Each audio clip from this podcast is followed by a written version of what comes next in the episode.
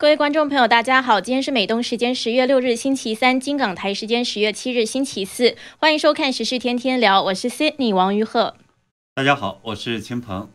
有在使用社交软体的朋友们，尤其是女性朋友们，最近有没有发现收到的陌生私讯少了？原来是因为这些诈骗犯都上中缅边境的云南瑞丽口岸排队去了。近期中缅边境积压了上万名等待入境的中国人，每天还限量进入。这些人很多是之前偷出去的这些偷渡客，那他们纷纷回国是怎么回事呢？还有缅甸北部这个被称为电信诈骗犯天堂的地方，又是如何演变成今天这个局面的呢？十月五号，日本人真锅书郎是获得了诺贝尔物理学奖，他的一番讲话呢引起了网络的热议。而就在去年，中国网络有人断言日本人再也不会获得诺贝尔奖了，也有网友翻出二零零一年中共人民日报的一篇报道，嘲笑日本政府五十年获得五十个。获得三十个诺奖的计划呢，是口出狂言。为什么同为东亚文化的日本会获得如此多的诺贝尔奖呢？我们今天会聊这两个话题。当然，喜欢我们节目的观众朋友也欢迎点赞、订阅、留言、转发。节目最后我们会和大家互动。那我们首先是看到第一个话题，就是最近中缅边境的云南瑞丽再次受到关注了，因为有大量的中国人聚集在边境的口岸等待入境。仅仅在中国的十一黄金周期间，就有超过一万人在排队。那这些等候入境的人中，不少是之前以偷渡方式进入缅甸的偷渡客。那很大一批呢是电信诈骗犯、网络诈骗犯。因为缅甸这个缅北地区近年来呢是已经成为了网络还有电信诈骗的大本营，很多中国人是偷渡前往当地从事一些非法活动。对，那云南的瑞丽呢，在今年的。下半年，相信很多人中国很多中国人已经是耳熟能详了，因为我们看到呢，媒体时不时的会披露说那个地方又有多少人被检测出感染了新冠病毒，瑞丽呢还曾因此呢是封城。嗯，那关于瑞丽呢，我们今年还看到报道，就是在那里打工的缅甸人是被以这个防疫为借口就被中国警方驱逐出境了嘛？那还有报道是说，那里修了长达五百公里的铁丝网，防止越境，还有偷渡，还增加了这个持棍棒啊、穿防护服的这种民兵去防守。所以网友我看到还在说呢，说只此一项已经让某国的前总统泪流满面。对这个地方的梗呢，应该是只是要求在中美墨边境修建边境墙的川普总统，他呢因为被民主党阻挠，所以最终没能如愿。呃，对了，就今年九月，我们看到呢，缅甸的果敢地区的呃果敢的地方政府呢，还发出了一个通告，嗯，啊，他说呢是，呃，中方一侧为了防止偷渡，那还在中缅边境埋下了地雷，那后来在缅甸方面的要求下开始排雷。总之呢，我们看到今年的中缅边境事情比较多，属于呃多事之秋。对。那不过呢，我们今天要聊的是上万名偷渡到缅甸排队等待回国自首的中国人，因为人数太多，还有这个防疫检测的压力太大了，所以瑞丽方面还做出限制，规定每天只能够接受一百五十人入境。那这个也导致了缅甸的这个边境地区就持续的积压了上万人。当然，很多网友呢看到这样的这种报道的时候，当时也在笑说：“哎，这个东西还居然也有限额。”是，嗯。当然了，出现这样的一种局面之后，那么导致当地呢也出现了一个新的这种职业，这种入境黄牛。那么，呃，这些要入境的人呢，需要出钱给他们，他们才可以帮助去融通呢，是口岸的这些官员帮助这些人出钱的人提前入境。然后呢，甚至呢，谁出钱多，那谁呢就可以先回国。对，果然哪里有需求，哪里就会有供应。那等待入境的人一旦排上号，会被要求在缅甸这边先观察五天，然后在中国瑞丽这边再观察二十一天。那据大陆媒体报道，仅这一趟，他们每个人就要花费上万人民币，还不包括回国之后因为偷渡被罚款的钱。据说呢，也至少要上千元。不少钱呢。是。不过，为什么会有这么多人冒着这样的麻烦还有代价在这里煎熬的等待回国呢？台湾媒体新头壳今天就报道，这个是因为习近平为了要抓海外的诈骗犯，使出了一个狠招，就是不回国就拆房。那不言而喻，这个排队的很多人都是诈骗犯了。对，那报道说呢，是习近平在今年四月份的时候开始呢，是打击这些跨国的诈骗集团，强化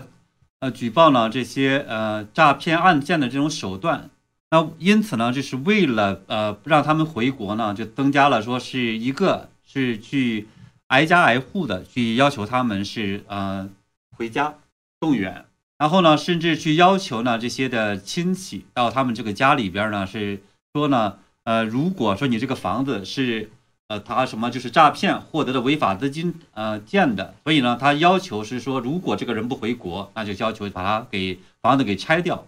还有呢，是有其他的种种的各样的各样威胁的手段，比如呢，说是孩子不能再上学，不能呃参军，或者呢是不能入党等等一大堆的手段。所以呢，这些手段一出呢，我们看到就是这些诈骗犯就纷纷的回国，啊。当然也包括了刚才我们网上现在呃视频里边看到的，那么当地政府呢，甚至在这些人的这这个房子上边写上说诈骗呃可耻，什么电诈逃犯户等等的。所以呢，这样的一来，实际上很多人就不得不回国。然后呢，今年据说是已经有超过五万人从国外回到了中国大陆自首。是五万人真的很多，所以看来这种手段真的起到作用了。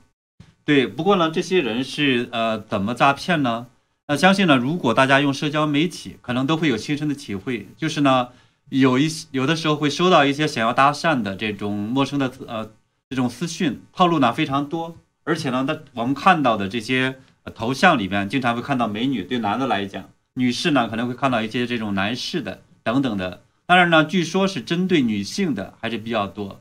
呃，Cindy，你有没有收到过这类的这种诈骗的信息？是，真的是，我和我身边的这个好姐妹之前是每天都收到非常多这种搭讪的讯息，然后他们是花样百出的各种套路。那最近呢，还真的是少了，可能这些人都去排队去了。是。那其实呢，这个就是俗称的感情诈骗或者是杀猪盘。那这些人就是通过微信啊、Instagram 这些社群平台来诈欺，他们是盗用相貌较好的人的照片，就是美女啊或是帅哥啊，然后给自己的个人页面，如果是帅哥，就是营造一种高富帅的形象，还要营造的很有钱的样子。那可能就是利用一些这个好小这个比较就是想要渴望恋爱的人的这种心情去敲诈他们。那他们的这个手法呢，就是和对方勤聊天啊，然后可能谈恋爱，等对方上钩投资之后再架空他们。不过，其实我后来发现，仔细看他们的这一些 profile，他们的页面呢，其实发的文都是集中在同一个时段。因为照理说发文的话，你可能就是不同的时段发的吧，二月、三月、四月，可是他们都集中在同一个月就发了非常多的文，然后底下都没有什么朋友的留言，所以感觉就非常假。但是呢，他们因为毕竟都是真人在操作，所以呢，聊天方面还真的是高手。因为专业的要靠这个吃饭嘛，所以就很多人上钩。那我看到就是在网络上就有人分享说，她一个留美的闺蜜说跟她说想要自杀，重度抑郁。那她问了为什么，就发现呢，原来她是被骗子骗了五十万人民币。那她说，这里面是她这个闺蜜两年职场的全部的积蓄，还有二十万人民币是这个骗子给她洗脑之后，她找朋友借的。所以这位网友说，她真的是震惊了，因为她的闺蜜是高才研究生，怎么会被骗这么多钱？所以可见这些诈骗犯多么会聊天。啊，据说他们这个背后呢，很多是这种公司的这种形式，它实际上也有很多培训，甚至呢，当一个人呢搭讪的时候，就是呃。取得了初步的成果之后，那么呢，由他们的主管，比如说更高手来去接手，然后呢，是这样子吗？啊，对，就是这样的话，其实看起来诈骗的这种效率可能就会更高。所以这实际上是一个明显的团伙在交叉作案，是非常系统性的。那我还在想，是因为也常常收到一些中国领事馆的诈骗电话，不知道他们也是不是同一伙人？我怀疑是同一伙。我相信呢，在呃海外的这些人，大家也经常会收到这种电话。说呢是呃中领馆打来的，要你呢有什么这样特殊的邮件等等的。当然也有一些呢，就是会告诉你说，可能是呃比如说来自于呃什么什么电话呃的银行呃你必须呢输入什么信呃密码，然后的话才能够避免是你的钱被盗取等等类似不同的这样的一些，其实都是个不同的大家场合能。常见的一些诈骗的一些手法是，那当然大家接到多了就都知道这个是诈骗了。不过还是有很多人会被骗。那报道是说，这些诈骗集团多半都是在海外，像柬埔寨啊、菲律宾、越南这些地方。那最多集中是在缅甸的北部地区，而且呢，他们几乎都是透过非法入境的手段到当地去的。大陆官媒之前还报道说，缅甸已经成为中国电信诈骗团伙的主要栖身之地了，说持中国护照的人超过十万人。对，这个数字也是很恐怖。呃，当然呢，我们看到就是新头壳的这个报道说，他呢是习近平的这样的一个要求下，最后呢是对诈骗团伙进行了这样的一种呃清理整顿这样的一个说法，我倒觉得和呃目前的我们看到媒体的一些报道能够似乎在吻合，因为呃一个呢，我们知道说这样的一个诈骗的这种行为在缅甸实际上已经存在了很长时间了，是那中共官方呢虽然多次的去打击，但是每一次收效甚微。那最多的时候可能也就几十人、上百人啊落网。可是呢，我们也看到今年的这个二月份，特别是四月份到今呢，打击的力度是明显的加强。所以这很可能是得到了这种高层的要求。今年五月份的时候呢，我们看到还是啊，中共的公安部部长赵克志还曾经呢是往让孟连口岸视察，他强调要密集啊严密的这种。边境口岸出入境管理，并呢打击电信网络诈骗、跨境赌博、制毒贩毒、走私偷渡等跨境违法犯罪行动。然后呢，就是我们看到了是中国的多地是陆续的发布文件，要求呢前往缅北的人士立即返回。所以这个很看起来是整个报道似乎和这种不同的这样的一些事件发生是都不吻合了。是，然后刚刚说的嘛，为了让这些诈骗的人回国呢，各地政府就有很多招数啊，包括说这个如果不回国自首，就冻结国内的银行账户、注销户籍，然后小孩被禁止到学校就读等等。那有一个是熟悉缅北情况的商人张胜奇，他是对自由亚洲电台说说呢，这一些诈骗犯他们家里的人面临威胁，所以他们当然就不得不回国投案。那他们大部分是偷渡出去的。还说呢，仅偷渡一项呢，就构成偷越国境罪，至少被判刑六个月到三年。那他是说，官方应该是掌握了名单的，因为如果没有名单的话，就不可能到他们家里去威胁了嘛。嗯，对，当然这种做法呢，我们看到也非常适合呢中共以暴力解决问题这样一个习惯。不过这个里边其实也透露出一个问题，就是说中共的话是根据什么来去确定的这样一个名单？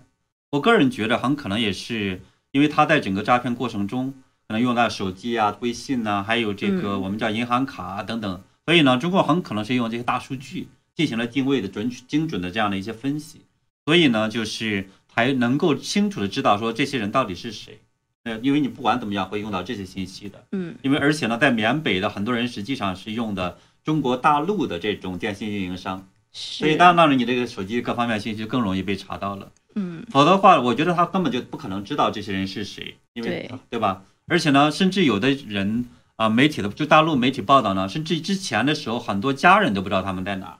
啊，所以这个我觉得是可能也是中共这种海外监控呢，也是非常这种精致的一个这种体现吧。啊，当然这样的一来，其实我觉得可能也多多少少会出现一些误伤，比如呢，有一些在缅甸的人可能也是做其他生意的，或者是去做打工的，还真不一定完全都是这种。诈骗犯，当然，也许大部分好多就回来的，大约都是吧。嗯，是。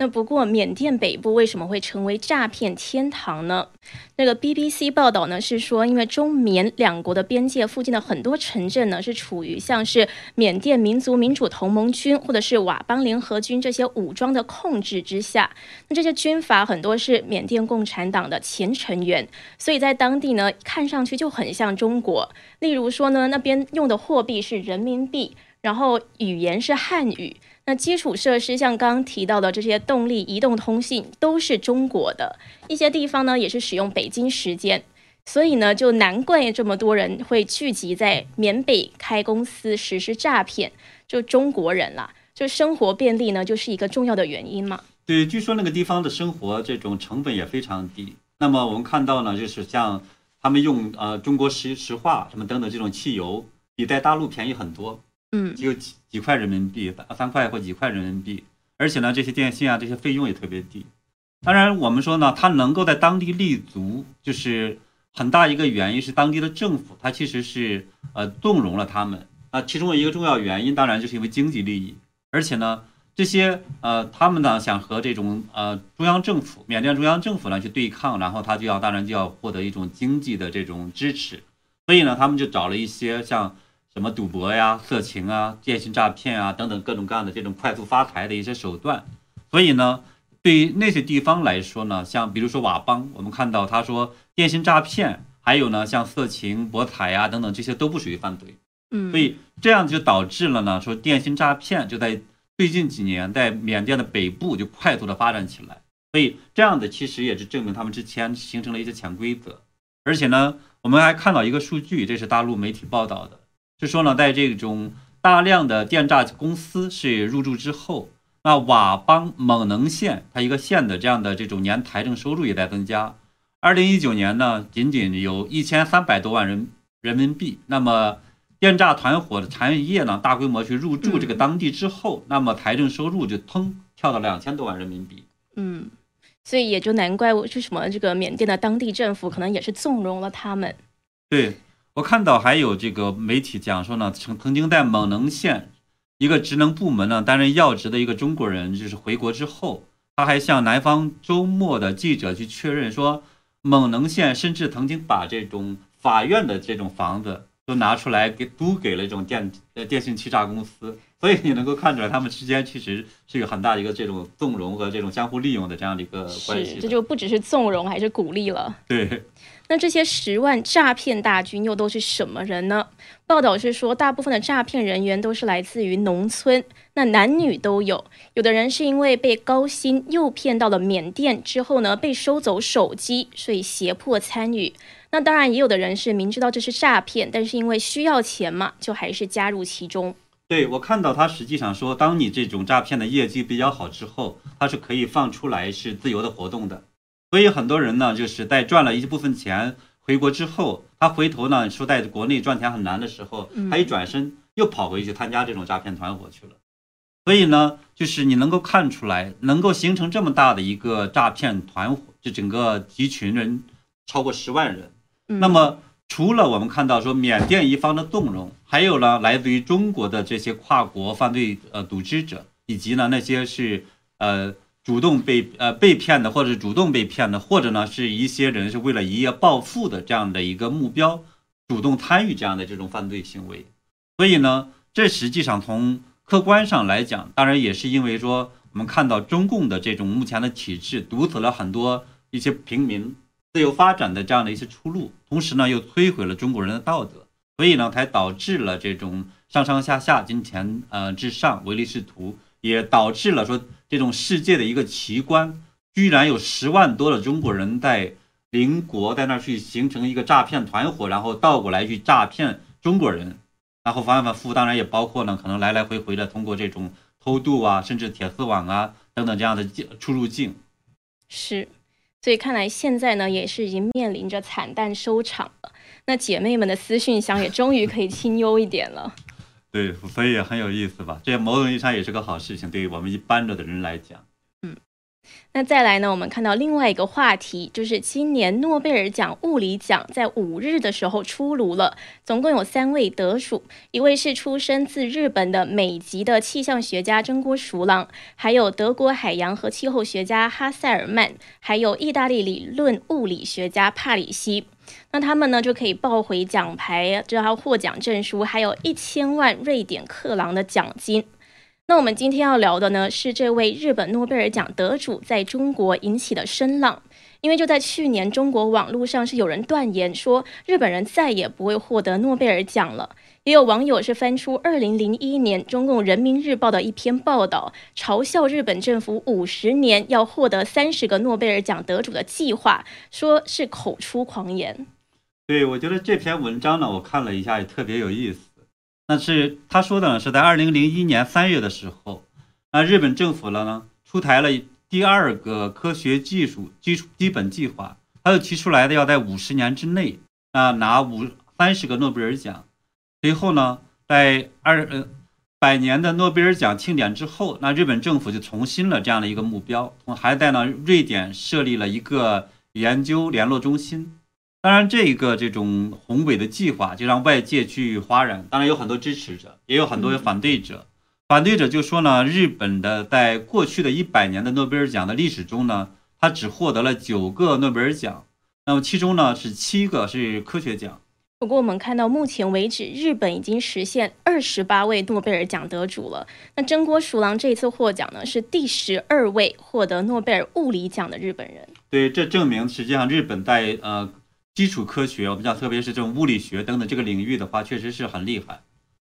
嗯，当然我们就想说，还是回到那篇报道。那么看到那篇报道里边呢，他实际上并没有去讲这些支持者。讲为什么他能够去获得？他专门去引述了一些反对者的这种声音，然后对日本进行了这种嘲讽。当然，他根本上我觉得还是为了当时是去煽动这种仇美仇日啊，然后呢，不管怎么样，然后去转移国内矛盾啊。当然，如果是换了我，我其实我觉得我肯定不会去嘲笑日本这方面的科技方面，对吧？你不管对日本有多大其他方面有些什么偏见，但在日本大家其实都很清楚，在二战之后。它在短短的几十年时间，从一个战败国就快速的发展起来，而且科技方面的话发展之快，就最后竟然导致了是在一九零九零六零年代到一九九零年代这三十年时间，美国和日本就发生了这个五次大的这种贸易的摩擦，那包括呢是纺织品、钢铁，还有呢彩电、汽车、半导体，那后边这几个都是非常明显的这种科技类的这种大的一些行业。嗯，那么证明其实日本的整个这种产业的发展的速度，在几十年时间就整个的话，在已经能足以和让美国都感觉到这种心心惊肉战，所以呢，他不得不去进行遏制。所以这实际上也证明，反过来证明日本的科技实力是非常强的。否则的话，那没有人会去踢这么一只死狗，对吧？嗯。那人民日报当时呢是说，日本这样子追求诺贝尔奖会适得其反。他是说呢，这样可能会导致科研体制失衡，因为人力、物力、财力都会投向这种容易被诺贝尔奖评委会认可的、容易出成果、快出成果的领域，然后呢就会忽略其他领域的基础研究，误导部分科学家把得奖当成是科研的目的，最终呢阻碍了科学的发展。这篇报道呢是这样说。嗯，结果的话，我们的二十二十年过去了，看到日本呢是在不同的这些科学领域，那包括这些我们叫实用科实用科学方面，也做得非常非常的优秀。所以呢，我们看到今天呢说中国游客也特别有意思，就是中共的方官官方媒体呢再去煽动这种仇日，但是呢，中国游客到了日本之后，那一般都会搬回去，呃，来日本生产的很多优秀的这种产品，嗯，包括呢很多像比如。相印、呃保温杯啊这种生活用品，还有呢一些手持电子设备，呃家电、零食、奢侈品、药妆等等。我感觉特别有意思的是什么呢？就是经常中共看煽动这种仇日的时候，可是呢中央电视台还有呢这些呃去记者，他们去采访报道这些事件的时候，他们挂着的或者使用这些设备，全是日本的这这种摄影设。呃，器材还有这种呃，我们讲说是播播放设备，所以这也是特别讽刺的一件事。是日本产品的品质真的是比较可信的，而且呢，我还听说呢，日本政府呢，他们是把好的东西都留在自己国家，然后就出口的都比较烂，所以去他们国家可以买到真正的品质最好的。对，所以这实际上也证明说，日本的话在这种科技方面，确确实实它有非常非常了不起的一些地方，值得呢我们讲说世界各国去学习的地方。嗯。那秦鹏，你觉得日本政府五十年获得三十个诺贝尔奖的这个计划有可能实现吗？呃，我觉得应该能够实现，因为我们现在看到，在才刚刚过去了二十年，它现在已经得了二十个诺贝尔奖了，对吧？平均每年是一个，而且呢，现在呃还有三十年呢，每以后呢，我们讲说科学发展这个东西，它讲厚积薄发，对吧？就说你当基础积累了很厚的时候的话，后边那么诺贝尔奖的很多人可能是。呃，年龄很大的时候突然间得奖了，是因为之前的很多研究得到了这种世界承认。那么就说日本的这种持续的投入，恐怕在后边还会这种开发开花结果呀，还会获得更大的一个收获。嗯，像这一次这个蒸锅熟郎，他就已经九十岁了。对，因为他现在再得十个奖，他就已经完成目标了，而现在还不到一半的时间呢。嗯。那其实注意到日本人好像做什么都特别的出色，可能跟他们的职人精神也有关系。就是他们总是可以在自己擅长的领域去钻研的非常的透彻，可能耗费毕生的精力去琢磨，而且是乐在其中。那对这一点上来讲，我觉得其实需要呃，我觉得我们包括中国人那边去学习的，就他他不是特别这种呃浮躁，他会乐意在这样一个本职领域的话呢，去慢慢的去耕耘，然后的话呢，去持续的去做，甚至很多我们看到，呃，以前媒体报道的时候，那么很多家族、很多人来讲，他，呃，几十年、几百年，甚至呢，最长的这种家族企业，就说上千年的，他持多少年就一直是这么做一件事，并不是说，所以这种情况下做出来的东西就完全可能会不一样。那么同样，科学领域当这么去投入的时候，那么。又踏踏实实这么去做，当然其实也非常不一样。嗯，当然我觉得其实对于日本来讲呢，能够取得这么大的一个成就，其实很大一个程度上还是他的教育啊，因为我们看到日本呢，在呃对科学和这种重视，能从钱币上都能看出来。你比如说，它一千元日元上边呢印的是细菌学家，他叫野口英世。那么当然。呃，五千元呃日元上日印的呢是这种小说家，还有呢是一万日元呢是启蒙思想家，叫做福德谕基。中国钱币上是谁呢？毛泽东，对吧？还有呢，他不知道上边的是什么开拖拉机或者之前那个那个老板的什么人民，你不知道他是谁。而且呢，我觉得中国孩子和日本孩子的这种教育也特别不一样。我觉得这可能也是很多看过日本的这种啊。照片也好，文章也好，或者视频也好的这些人，能够非常感到震撼的，因为在中国，我们大家都知道，说孩子呢从小是怕捧在手里怕摔着，含在嘴里怕化了，属于这样的一种，就是所谓的溺爱的这种状态。而在教育方面呢，却被完全教育去服从，你不要去做出头鸟啊。然后呢，到了这种上了学之后，那去学习一些虚假的历史，不能质疑，对吧？你必须按照这种标准答案。在日本来讲，那可能不存在标准答案这个词儿。比如说，他可能大家开放的教育的一种这模式，而到了大学之后呢，那就像呃，我们叫资中云这个女士所讲的一样，她所教育出来就是一些知精致的这种利己主义者，那么当然就没有这种创造力，像一个模子刻出来的一样。而日本的小孩呢，大家都知道，说从小要教育你要自己会动手，去搞各种各样的这种手工制品，然后的话去做自己的这种设想去研究，然后呢是。学会懂礼貌、忍耐，然后持续的去创新、团队协作。而且这些日本孩子呢，我们看到穿的平常也好像不像大大陆的，我们说穿的那么多，冬天的时候，那么特别讲究这种吃苦耐劳，这些精神也好，或者培养的这种习惯思维也好，对于科学来说的话，我觉得其实是非常有价值的。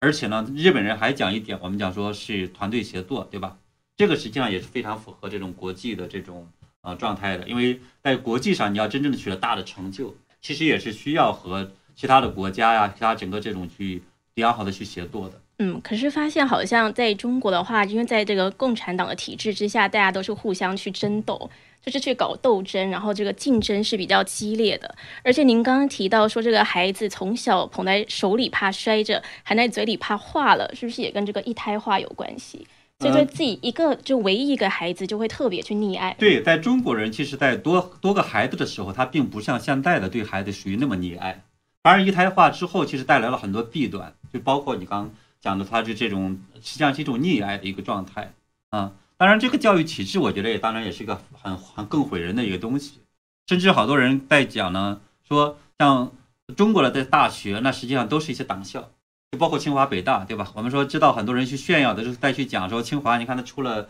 好几个总书记，对吧？然后再讲出了多少部长等等的，所以我觉得这实际上一种悲哀了，因为它证明实际上对呃科学啊、对技术啊，它实际上不重视。那包括我们之前看到呢，是呃普林斯顿大学，他现在在普林斯顿大学那个严宁，呃著名的这种呃学者，对吧？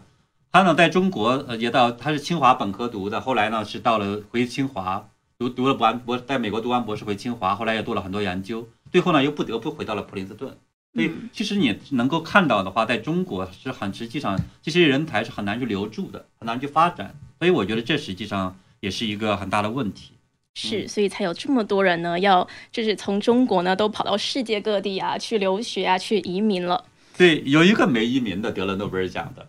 也没有没有去留学的，那就是这个屠呦呦。呃，对吧？但是呢，屠呦呦大家也知道呢，是呃前两年，二零一五年就得诺贝尔奖的时候，大家都突然间发现，哎，他是个三无的这种呃呃教授或者专家，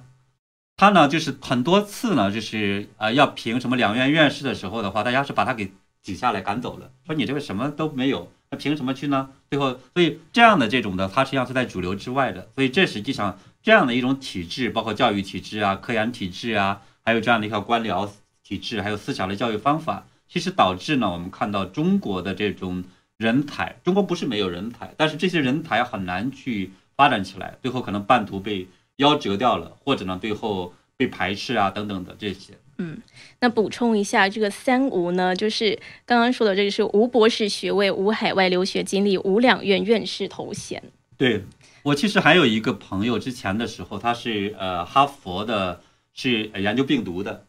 呃，那么他当年呢是被呃吴仪，就当年的呃我们看到中共的副总理，就特别召回中国去做一个人才引进去的。结果呢，他回到中国之后发现呢，呃那边的话只让他去带研究生。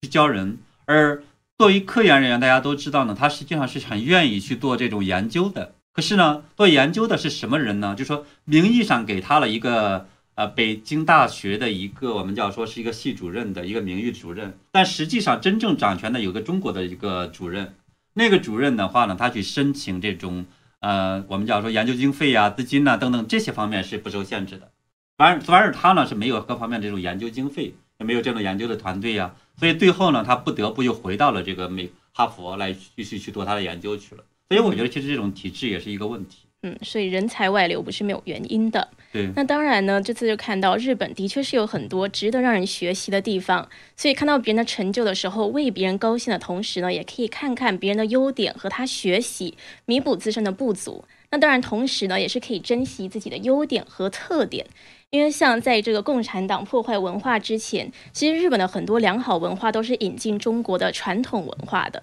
就是中国的五千年传统文化是有非常多美丽的地方。对，大家都在讲呢，说中国呃中国的文化，清朝的看韩国，那唐宋的呢看日本。那所以，所以我们今天在日本其实看到很多的东西，这实际上也说明呢，就是呃中国的这样的文化体制呢，它并不和呃这种科学发展矛盾，这和很多人讲的不一样的，对吧？如果说我们能够和世界的这种呃其他的文明能够更好的去融合的话，其实可以在科学领域来讲做出很多非常优秀的这种成就出来的。所以这个并不是说呃中国人呃不行。所以我觉得这实际上我也是这一次我们看说呃日本这个得奖能够给我们的一个启示，我觉得也是一个很高兴的一件事情。是。那好的，我们今天节目呢是聊到了现在有上万的诈骗犯是排队从缅甸要回中国自首，那原因呢就是因为习近平是出了狠招。那还有呢，我们也谈到了日本人在获得诺贝尔奖，然后呢这个在中国引起了声浪，然后我们也去探讨了为什么日本人可以获得这么多的诺贝尔奖，到现在为止已经有二十八个人了。好，那也是要在节目的最后和大家互动一下。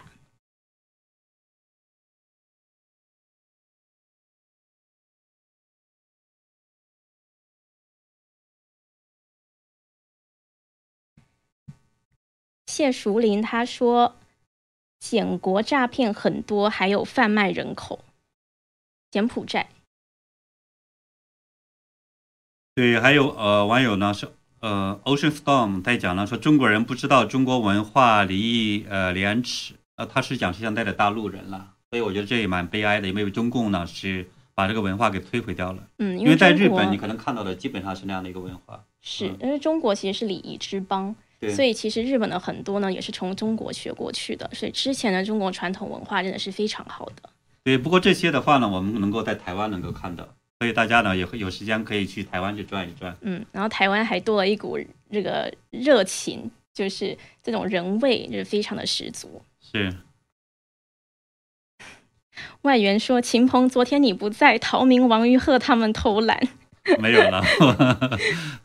开玩笑呢。我觉得大家是开玩笑。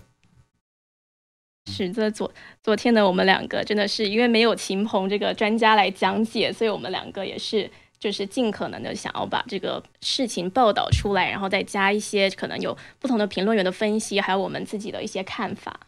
嗯，对，这呢也是我们呃这个节目的一些特点，就是除了我们讲说有意思的去讲解这个故事之外的话呢，我们努力的也会去呃往深度去挖，甚至呢去有一些自己特殊的一些这种阐述。嗯。